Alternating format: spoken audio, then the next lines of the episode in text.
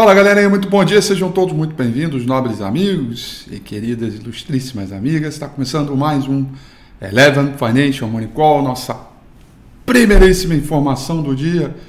Hoje, nossa terça-feira, 24 dia de agosto de 2020. Olha, meu amigo, deixa eu começar o Money Call dizendo uma coisa para você que eu repeti para mim mesmo, ainda na cama, deitado, acabado de acordar quando eu fui olhar o mercado internacional. Eu disse o seguinte, meu amigo, só um meteoro político para fazer essa bolsa cair hoje. Minério de ferro explodiu lá na China, os mercados é, pela Ásia, Pacífico tiveram um dia extremamente bem humorados. Empresas de tecnologia, mineradoras lá fora, do outro lado do mundo, repercutiram um ritmo muito forte é, com uma demanda, uma volta é, da demanda, né, com sinais de recuperação de atividade econômica da China é, e volta da demanda. Né. Tóquio fechou em alta de 0,87%, Hong Kong fechou em alta de 2,46% e o principal índice na China, o Xangai Composite, fechou em alta de 1,07%. Anota aí, meu amigo, minha amiga. O principal contrato futuro de minério de ferro negociado lá em Dalian, com vencimento para é, janeiro do ano que vem, cotação em dólar, fechou em alta de 8. 8,06% cotação em dólar, lembrando, uma alta muito explosiva, spot fechou com 10%. Com essa configuração, mais o petróleo, Petróleo Brent sobe 1,82 e o petróleo do tipo WTI sobe 1,72, né? Principal contrato futuro de, de do S&P 500, que é uma belíssima é, configuração de abertura aí para o sentimento de mercado no mundo inteiro, inclusive aqui no Brasil, sobe 0,16%. O dólar index segue praticamente estável. Meu amigo, Petróleo subindo 1,80. Minério de ferro subindo 8. Futuro americano subindo 0,16. Mas tem que fazer muita força política hoje para fazer essa bolsa cair, tá? É, porque com essa repercussão tem muita empresa de material básico que está fragilizada e que deve ter um repique muito forte hoje, tá? Então a gente vai abrir um terreno positivo e muito provavelmente vão fechar hoje no terreno positivo em forte repique, tá? É, muito atrelado às questões ligadas ao mercado internacional e, evidentemente, com toda a pauta de Jackson Hole. Aí, faltam dois dias para Jackson Hole. O mercado inteiro, se você abrir qualquer jornal no mercado internacional, aí, principalmente os dois que eu mais gosto de ler, que é o Financial Times e o Wall Street Journal, tudo se fala Jackson Hole, Jackson Hole, Jackson Hole.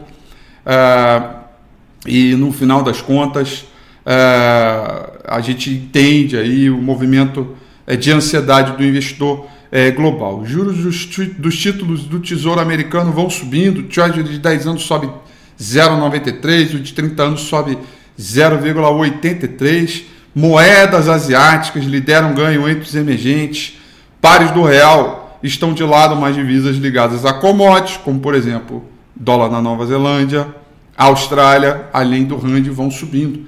A própria configuração é de mercado internacional, né? Então, meu amigo, hoje é gringo play, tá? Se não tiver Kizumba de Brasília, nós vamos trabalhar um terreno positivo hoje e com gringo, ó, mais uma vez comprando ações Brasil.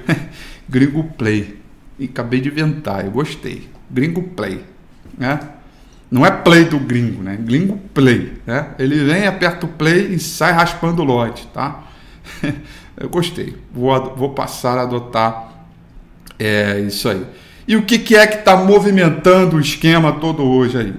Embora não haja nenhuma indicação de que a repressão regulatória na China vai diminuir, a ausência de novas iniciativas é, significa nos últimos, é, é, é iniciativas significativas nos últimos dias ajudou a atrair o mercado aí caçando pechinchas, né? Essa é exatamente isso que está no Financial Times hoje que eu estou lendo aqui é, é, é para vocês, tá? Então, é, o sentimento é de a gente entender aí é, como é que isso, como é que vai ser essa dinâmica, tá? E tudo leva a crer aí que a gente é, vai ter um dia bem bacana, tá? Vamos olhar a Europa aí, galerinha. Vamos ver como é que tá a Europa. A Europa é... né? É, Londres vai caindo 0,22. Paris caindo 0,39. Franco na Alemanha subindo 0,31%. Né? Já está em ritmo de Jackson Hole esperando aí o, o, o, a agenda como um todo, tá? Aqui no Brasil, extremamente descolado do resto do mundo, descolado é, dos, das economias desenvolvidas e sofrendo toda a retórica e ruído político para tudo quanto é lado, e teto do gasto para lá, né, e, e, e golpe, é, e que, né, que Forças Armadas no 7 de setembro, e, nossa senhora, tá um caos é, o lado do noticiário. É, se depender disso, o Brasil acaba amanhã, né, ou no 7 de setembro, né. E não vamos, não vamos viver mais aqui. Estou aterrorizando. Hoje é gringo play, galera. Hoje pode. Olha só, a agenda econômica hoje é uma agenda é, é, legal, uma agenda importante. Índice de manufatura do Fed de Richmond já saiu de Chicago, veio até um pouquinho forte. Mas hoje, às 11 horas da manhã, tem um, o índice de manufatura do Fed de Richmond. Depois temos venda de casas novas casas antigas, né, casas já existentes já saíram, que também vieram acima do esperado. Hoje, venda de casas novas nos Estados Unidos, dado previsto para sair 11 horas da manhã, tá bom? Dito isso, vamos dar uma olhada aqui é, no gráfico do índice Bovespa, ver o entendimento aí que a gente continua beirando o preço próximo ali da média móvel 200 períodos, tá? E continua a fase de correção Viemos de dois dias de repico, sinais de fundo, ontem sinais de correção. Para hoje espera-se aí um ambiente abrindo aí no terreno positivo com a possibilidade é, do rompimento de 118.400 pontos, tá?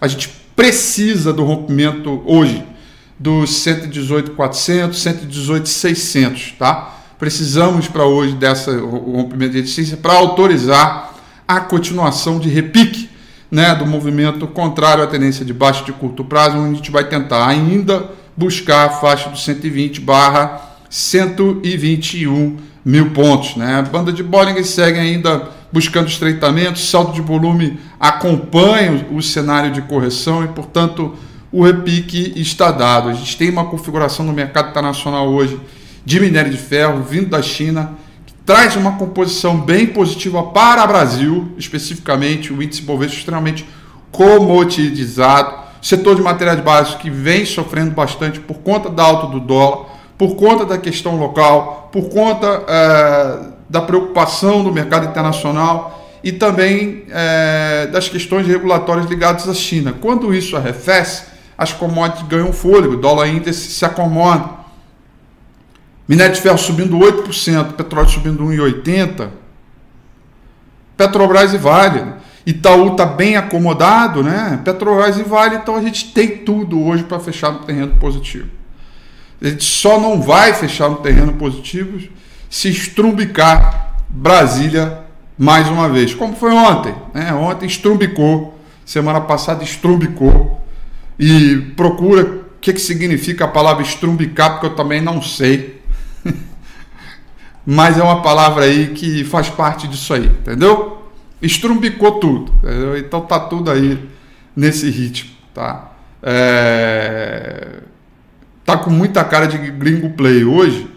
E o que eu tenho visto, olhando o book de ofertas de uma série de companhias é, que eu estou olhando especificamente aqui para começar, jumbagem, recomendações e tudo mais, eu tenho visto muita ponta compradora de investidor estrangeiro comprando e ponta vendedora de investidor local é, vendendo. Tá?